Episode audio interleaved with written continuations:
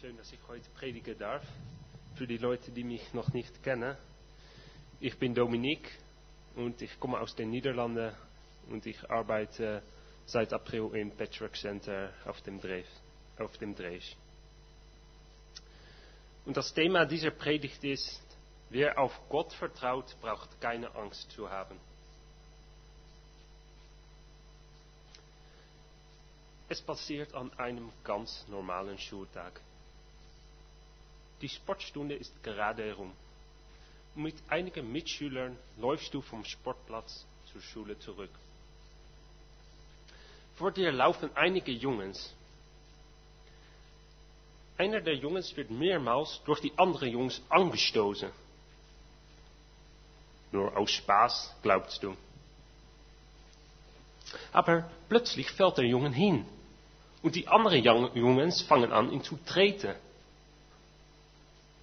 Vor Schreck bleibst du stilstehen. Hé, hey, was passiert hier denn? Deine andere Klassenkameraden laufen einfach durch. Warum greift denn niemand ein, denkst du? Dann sagt einer der Jungs, was guckst du denn? Huh? Soll ich dir auch treten? Schnell läufst du weiter. Aber du hast kein gutes Gefühl über den Vorfall. Was zu tun, denkst du? Es meinem Lehrer erzählen? Aber was, wenn die Jungs erfinden, dass ich sie verpetzt habe?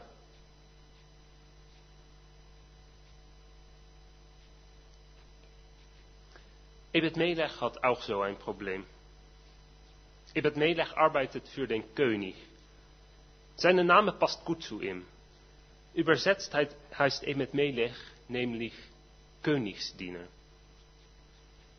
Als Ebed Melech im Palast arbeitet, kommt da jemand auf ihn zu. Hast du es schon gehört?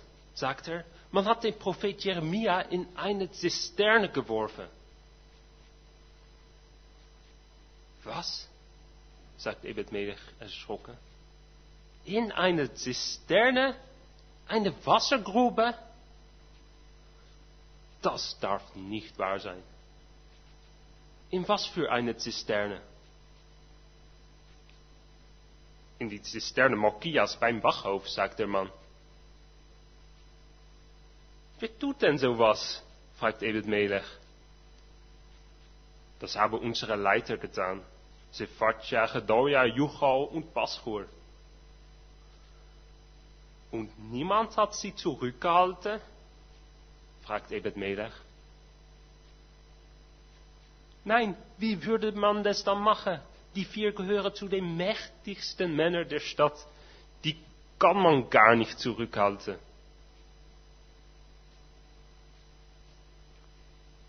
Ebed Melech ist schockiert. Wie ist das möglich? Der Prophet ihres eigenen Gottes in eine Zisterne werfen? Das ist einfach schrecklich.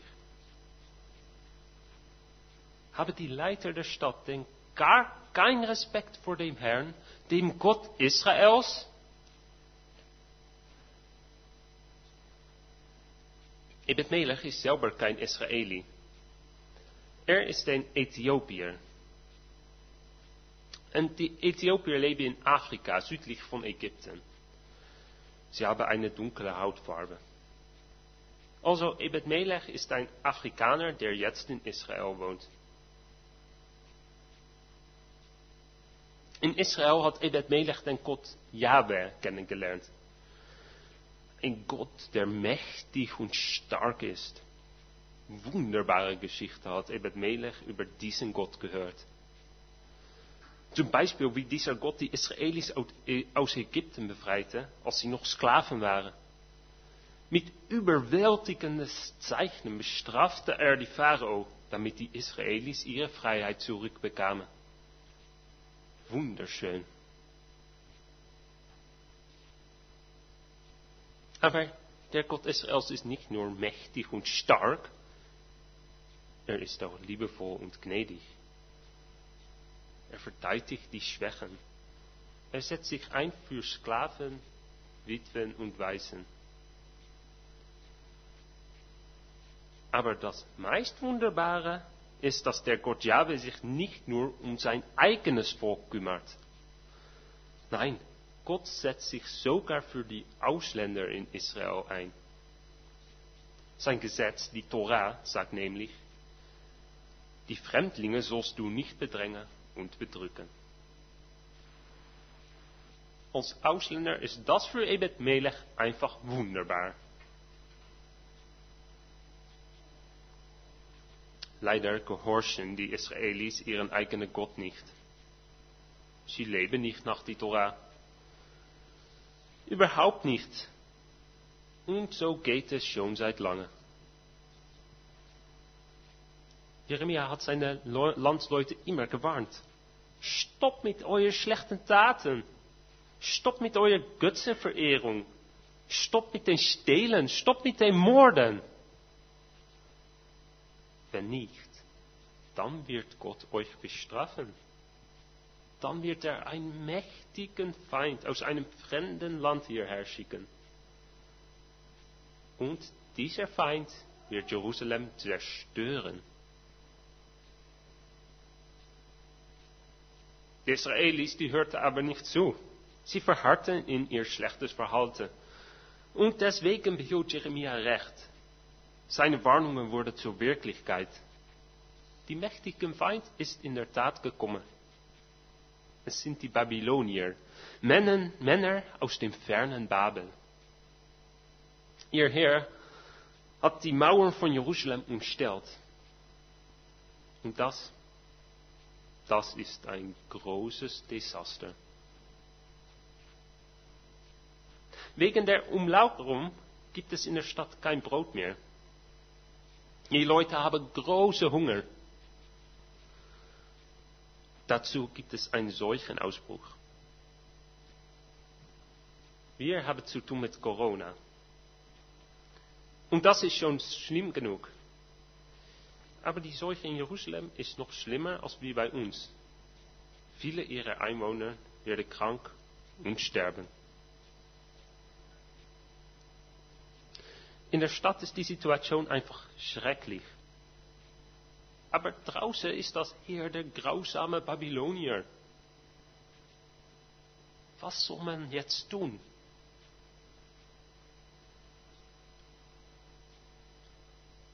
Jeremia weiß genau, was man tun soll. Man soll hinausgehen zu den Babyloniern. Wer das tut, wird am Leben bleiben.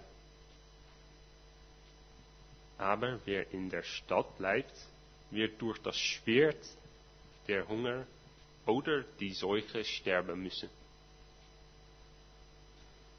Denn Gott wird die Stadt den Babyloniern übergeben. Jerusalem wird zerstört werden. Darum sagt Jeremia den Leuten, geh weg hier, geh diese Stadt aus.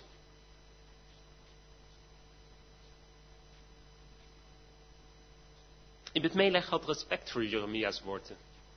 Aber trotzdem verlässt er Jerusalem nicht. Er hat Angst davor, was ihm passieren wird, wenn er zu den Babyloniern überlaufen würde. Und nehme an, dass er die Stadt rausgehen würde. Was, wenn die Wärter ihn dann erwischen würden? Das wäre nämlich Jeremia passiert. Es zo'n mon, zo Monate her. Jeremia wollte die Stadt kurz verlassen. Aber die Wärter glaubten, dass Jeremia zu den Babyloniern überlaufen wollte. Darum hielten sie ihn zurück und nahmen sie ihn fest. Und seitdem ist Jeremia nie aus der Haft entlassen worden. Oh, nein. Sowas will Ebed in keinen Fall erleben. Und jetzt hat man Jeremia sogar in eine Zisterne geworfen. Die Leiter der Stadt haben Jeremias Worte satt. Sie konnten seine Worte einfach nicht länger anhören. Der Mann drückt jeder in der Stadt nieder. Ebed Melech versteht, dass man Jeremias Worte nicht gerne anhört. Jeremias Botschaft ist einfach nicht toll zu hören. Aber das ist doch kein Grund, um ihn in eine Zisterne zu werfen. Das ist einfach übel.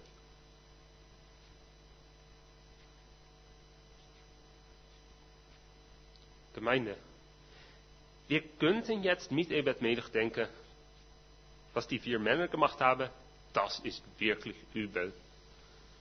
Wer tut sowas? Wir würden das in jenem Fall nie tun. Aber ist das nicht vielleicht etwas zu einfach gedacht? Sind wir wirklich so viel besser als diese Männer? Wenn jemand unser Verhalten kritisiert, akzeptieren wir das denn? Oder ärgern wir uns darüber? Und sagen wir, halt dich daraus. Und hören wir immer zum Wort Gottes, auch wenn das Wort uns nicht gefällt? Jeremia prophezeit oft über das Gericht Gottes. Aber diese Worte Jeremias sind unter uns Christen wenig beliebt. Einmal blätterte ich in einer eingekürzten Bibel und vom Bibelbuch Jeremia war wenig übrig geblieben. Die Gerichtsweisheitungen hat man nämlich rausgeholt. Und warum? Ja, wahrscheinlich, weil man die Gerichtsweissagungen nicht gerne liest. Man hält sie für zu schwer und zu schwierig. Ja, am liebsten überspringen wir derartige Worte einfach. Oder? Aber wenn wir die Gerichtsworte der Propheten nicht zuhören wollen, sind wir dann wirklich so viel anders als die vier Männer, die Jeremia nicht hören wollten? Ein erhebliches Teil der Bibel enthält Worte der Mahnung und der Drohung. Das ist kein Zufall. Offenbar hat Gott das so gewollt. Gott ist nicht nur lieb. Wenn Menschen ungerecht handeln, kann Gott furchtbar böse werden. Denn Gott hasst das Unrecht. Er will, dass wir das Gute tun dass wir gerecht leben.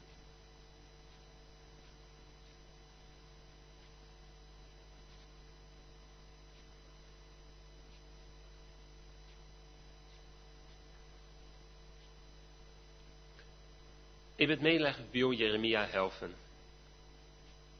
Er kann das Unrecht nicht einfach so passieren lassen. Er muss etwas tun. Aber was? Jeremia alleine aus der Zisterne ziehen, das geht nicht. Dafür ist Ebed einfach nicht stark genug. Und wenn er das probierte, dann würde die Gefängniswärter ihn gewiss zurückhalten. Ebed ist bei weitem nicht so mächtig als die vier obersten Beamten. Er braucht also Hilfe. Hilfe von einem, der sehr mächtig ist. Darum geht Ebed zu König Sedekia er ist der Einzige, der mächtig genug ist, der Einzige, der Jeremia noch retten können. Zuvor waren Sephatja, Gedalia, Juchal und Paschor auch zum König gegangen. Sie baten den König um Erlaubnis, Jeremia zu töten. König Sedekia wollte das eigentlich nicht, aber traute sich nicht, ihre Bitte von sich zu weisen. Zedekia war einfach zu feige. Er hatte Angst vor die Wut seiner eigenen Verwalter. Zedekia ist eine schwache, ungerechte König. Und das kommt dadurch, dass König Zedekia nicht auf Gott vertraut. Ebed Melech dagegen vertraut auf Gott. Das gibt ihm den Mut, um die vier wichtigen Männer zu widerstehen. Er vertraut darauf, dass Gott ihn beschützen wird. Ebed Melech sagt sogar zu Zedekia, was diese Männer dem Propheten Jeremia angetan haben, ist Unrecht. Das ist ganz mutig von Ebed Melech. Dann stell dir vor, dass die vier Männer das erfahren würden. Sie könnten Ebed Melech ja auch in eine Zisterne werfen. Komischerweise braucht Ebed Melech wenig Zeit, um den König zu überzeugen. Er bekommt sogar eine ganze Truppe von Soldaten mit. Als ob der König gewartet hatte auf jemanden, der ihn fragen würde, Jeremia zu erlösen. Es sei deutlich, Zedekia will nicht, dass Jeremia stirbt. An was geschehen ist, hat er nämlich Schuld. Und Schuld haben am, am Tod des Prophet Gottes? Das will Zedekia nicht.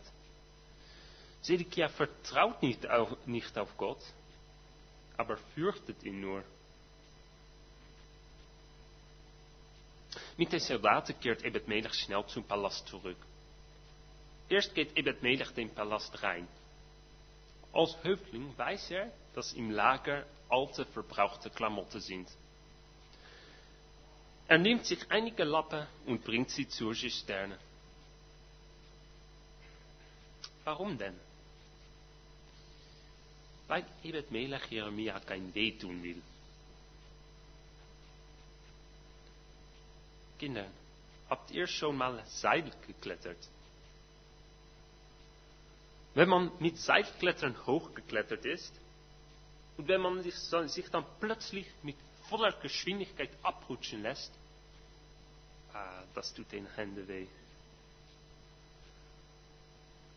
Aber wenn man Handschuhe tragt beim Seilklettern, dann kann man sich ohne Schmerzen vom Seil abrutschen lassen. Kann das Bild gezeigt werden?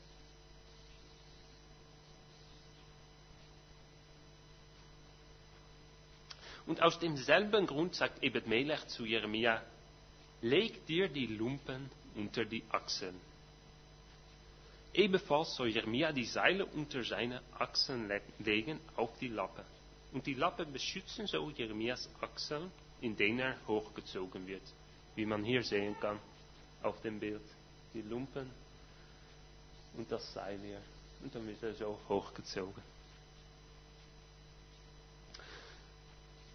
Ibn Melech behandelt Jeremia also mit Vorsicht, Liebe und Respekt.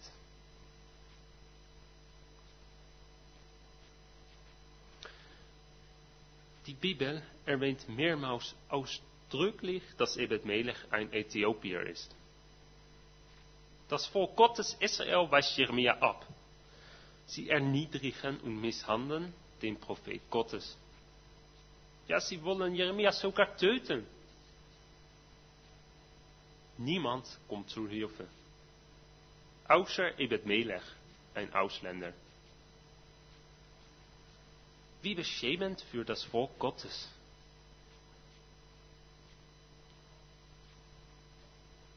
Gemeinde, so etwas könne auch uns passieren. In der Kirche kann man zutiefst enttäuscht werden. Manchmal tun Christen einander viel Leid an.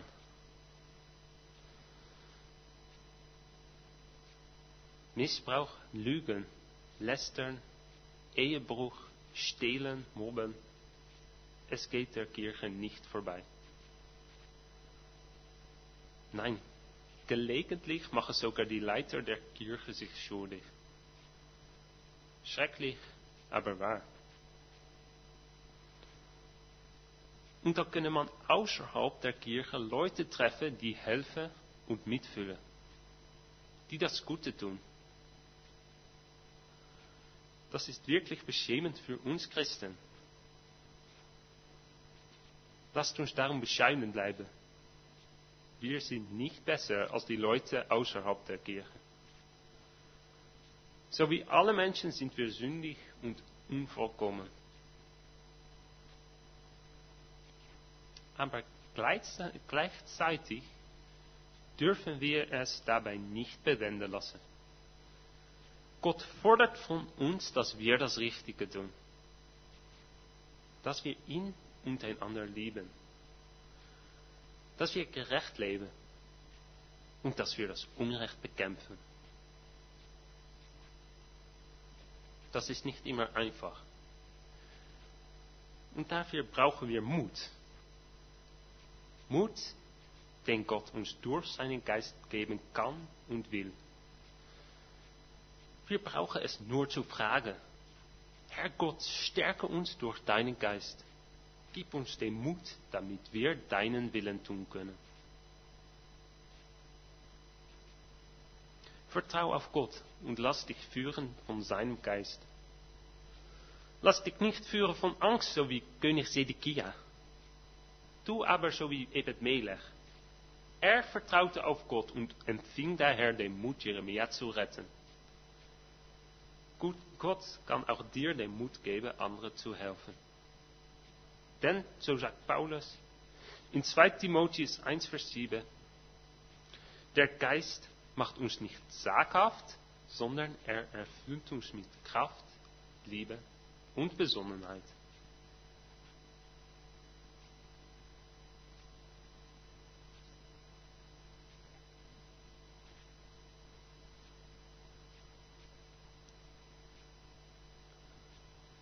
Ich habe gute Nachrichten und schlechte Nachrichten. Was willst du zuerst hören? Gott hat zu Jeremia gesprochen. Jeremia soll Ebed Melech eine Botschaft übertragen. Eine Botschaft mit sowohl guten als auch schlechten Nachrichten. Die schlechten Nachrichten sind, dass in Kürze dramatische Ereignisse geschehen werden in Jeruzalem. Gottes frühere drohende Worte gehen in Erfüllung. Ebed Melech wird es mit eigenen Augen sehen. Und im ersten Teil von Jeremia 39 kann man lesen, was geschehen wird. Den Babylonier gelingt es letztendlich, die Mauer Jeruzalems aufzubrechen. König Zedekia versucht zu fliehen, aber umsonst. Er wird festgenommen. Seine Söhne werden vor seinen eigenen Augen getötet. Danach stechen die Babylonier Sedekias Augen aus. Blind wird er nach Babel mitgeführt. Die anderen Leiter der Stadt werden getötet. Also Sephardia, Gedalia, Jucha und Paschur sterben. Ganz Jeruzalem geht in Flammen auf. Was für ein Elend. Was muss es schrecklich sein, um sowas mitzuerleben?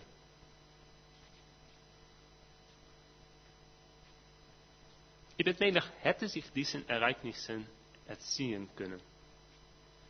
Wenn er nur zu Jeremia gehört hatte. Wenn er nur rechtzeitig die Stadt verlassen hätte. Aber das hat er nicht getan. Ebed Melech hat Gottes Warnungen ignoriert. Gott mahnte durch Jeremia, wer in Jeruzalem bleibt, wird sterben. Trotzdem ist Ebed Melech in Jeruzalem geblieben. Und deswegen sollte Ebed Melech eigentlich sterben. Aber was für eine Gnade. Jeremia hat auch gute Nachrichten für Ebed Melech. Ebed Melech braucht selber keine Angst zu haben. Gott wird Ebed Melech verschonen. Er wird nicht sterben, weil er auf Gott vertraut hat.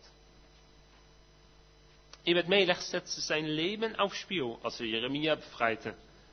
Die vier Beamten, Beamten hatten ihn ja töten können. Aber Gott keert alles um. Die vier Beamten sterben und Ebed Melech bleibt am Leben. So mächtig ist Gott. Gott herrscht über Leben und Tod. Auch wenn es nicht immer so aussieht. Während viele gottlose Menschen lange sterben, äh, lange leben, sterben Christen manchmal jung. Es geht uns Christen nicht immer so gut.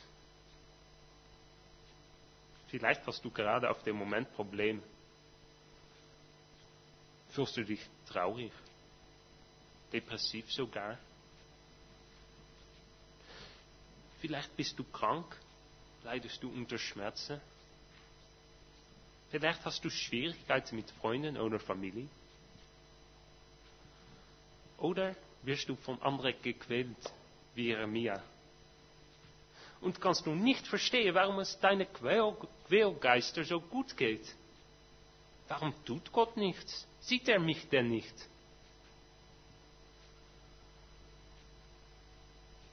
Viele Christen auf dieser Welt werden sogar schwer verfolgt. So wie Jeremia werden manche von ihnen gefangen gehalten. Manchmal werden Christen sogar getötet, nur weil sie an Jesus glauben.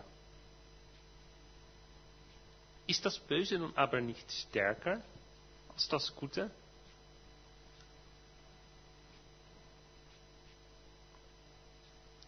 Ja, vielleicht scheint es manchmal so. Aber der Schein trügt. Denk an Jesus. Wie Jeremia wurde er festgenommen von jüdischen Leitern. Die jüdischen Leiter versuchten Jesus zu töten. Wie bisher Jeremia.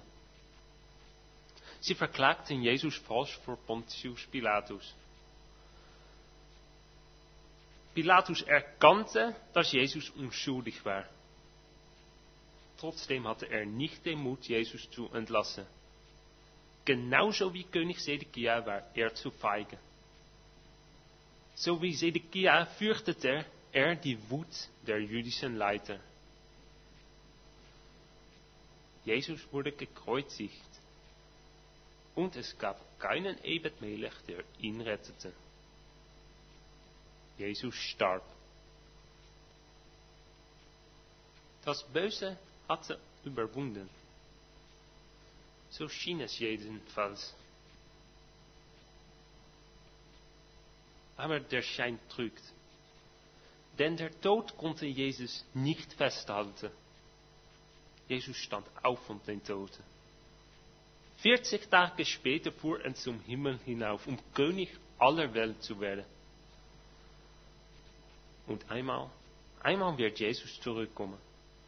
Dann wird er über alle Menschen sein gerechtes Urteil aussprechen. Auch über denen, die ihn früher zum Kreuz verurteilten. Auch über uns wird Jesus gerecht richten. Wird er dann gute Nachrichten oder schlechte Nachrichten haben? Was mir betrifft, ich glaube, dass ich kein ewiges Leben verdient habe. Dafür lebe ich einfach nicht gut genug. Genauso wie Ebed Melech habe ich eigentlich den Tod verdient. Und so gilt das für jeden Menschen. Aber zum Glück ist Gott gnädig. Wie Ebed Melech möchte Gott mich und dich retten vom kommenden Gericht. Jeder, der auf Gott und sein Sohn Jesus vertraut, wird ewiges Leben empfangen. Dank Jesus, der unsere Schuld auf sich genommen hat. Die Leute aber, die nicht glauben, werden verurteilt. Sie werden für ewig von Gott getrennt sein. Was willst du? Jesus sagt, wer sein Leben erhalten will, der wird verlieren. Aber sein, wer aber sein Leben verliert um meinetwillen, der wird es finden. Ebed Melech handelte nach diesen Worten. Er riskierte sein Leben, um Jeremia zu retten und gewann gerade dadurch das Leben. Bist du bereit, dein Leben für Jesus aufs Spiel zu setzen? Nein, einfach ist das nicht. Das schaffst du überhaupt nicht alleine. Dafür braucht man Gottes Hilfe. Wer auf Gott vertraut, darf sich darauf verlassen, dass Gottes Geist ihm die Kraft und den Mut schenken wird, um Jesus überall hin nachzufolgen.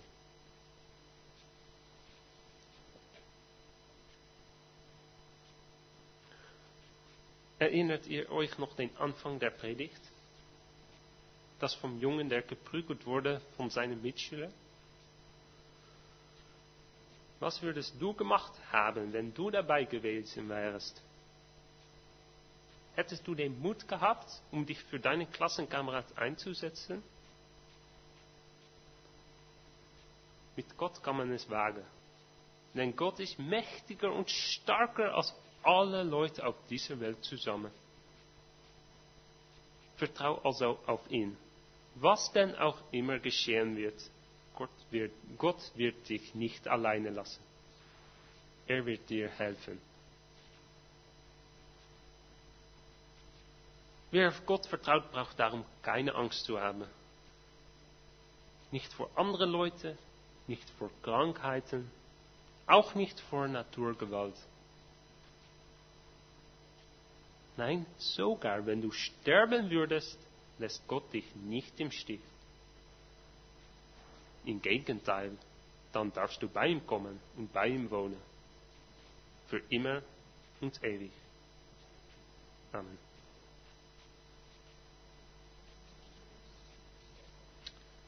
Lasst uns noch miteinander beten.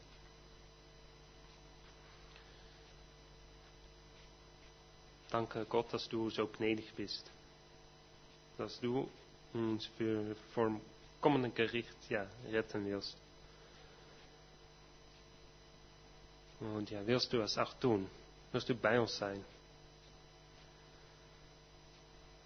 Und uns Vergebung schenken?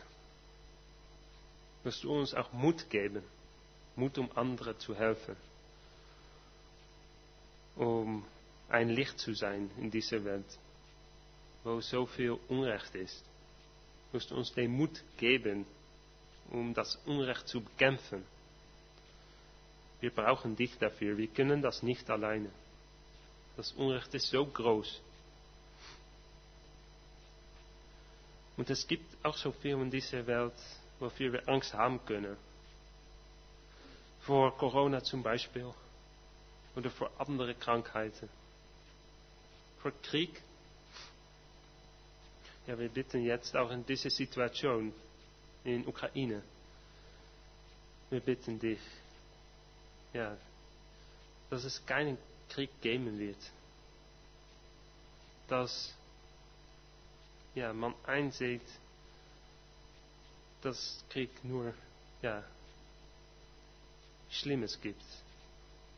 Dass, ja, dass die Russen das auch einsehen. Und wir bitten auch für alle Leute, die ja, jetzt auch probieren, diesen Krieg zu stoppen, wirst du ihnen dafür die Weisheit auch geben. Wirst du auch bei allen Leuten da in Ukraine sein und ja, ihnen auch Mut geben. Und dass viele sich auch zu dir wenden können.